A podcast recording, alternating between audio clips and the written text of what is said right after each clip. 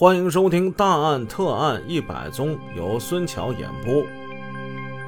第三十三集，上文故事我们说到，一零一八专案指挥部内，大家正在挑灯夜战，分析究竟谁是凶手。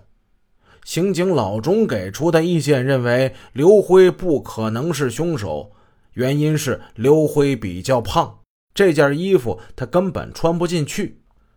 穿这件衣服行凶，如同没穿。公安战士往往有一个习惯，越是对某一个侦查对象的疑点暴露的越多，就越得从反面找一找否定他的依据。一直在翻阅材料的小年听了以后表示赞同，接着他又说：“我补充一下，刘辉个头不足一米七，按照这个身高。”如果脚下不垫任何踩的东西的话，从起掉纤维板的那个门探身出去拔门销是够不着的。经过现场的勘查，犯罪分子脚下并没有垫任何的东西啊。哦，还有啊，老钟又补充说了，这个刘辉居无定所，假设是他作案，那赃款他能藏到哪儿呢？虽然我们注意到他每天早上常去万泉公园，特别是爱到猴山那附近转悠，但是至今咱们并没有什么实质性的发现呐。听到这里，专案组的另一个成员绑炸腰圆的老丁忍不住说了：“哎，要是这样的话，咱们是不是就应该把这个刘辉给他否掉了呢？可是他近来这些反常的行为，是不是？咱咱咱们。”就不考虑了吗？他没法解释啊！我认为还是不能轻易否定这个人呢。啊，而且否定了他的话，也是否定我们的工作成果呀。小年点了点头，他也觉得老丁的话说的是比较有道理的。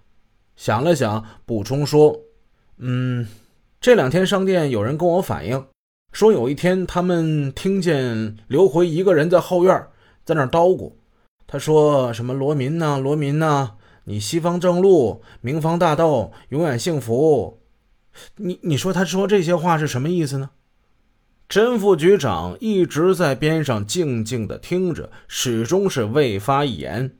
虽然他已经有几个晚上彻夜未眠了，这眼泡显得有些浮肿，眼里布满着红丝，但是他这双眼睛依旧是炯炯有神，目光如电。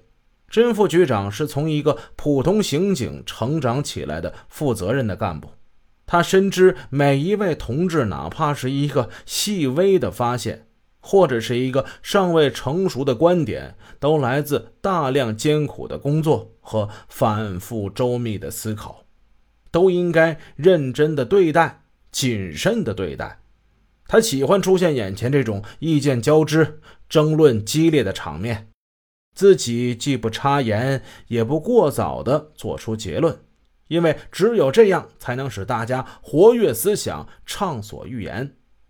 他见室内已经逐渐寂静下来，同志们又把这目光都投向了自己的时候，这才不紧不慢地点燃一支烟，吸了一口。他这正要说话，哎，电话铃响起来了。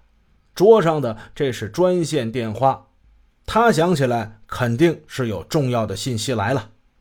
小年拿起听筒听了一会儿，就见他脸上露出了惊喜的表情，转身对甄副局长说：“局长，螺丝刀上的化学物质鉴定结果出来了，已经确认是海藻酸钠。”小年放下电话听筒，把螺丝刀化验的结果详细的跟大家介绍了一下。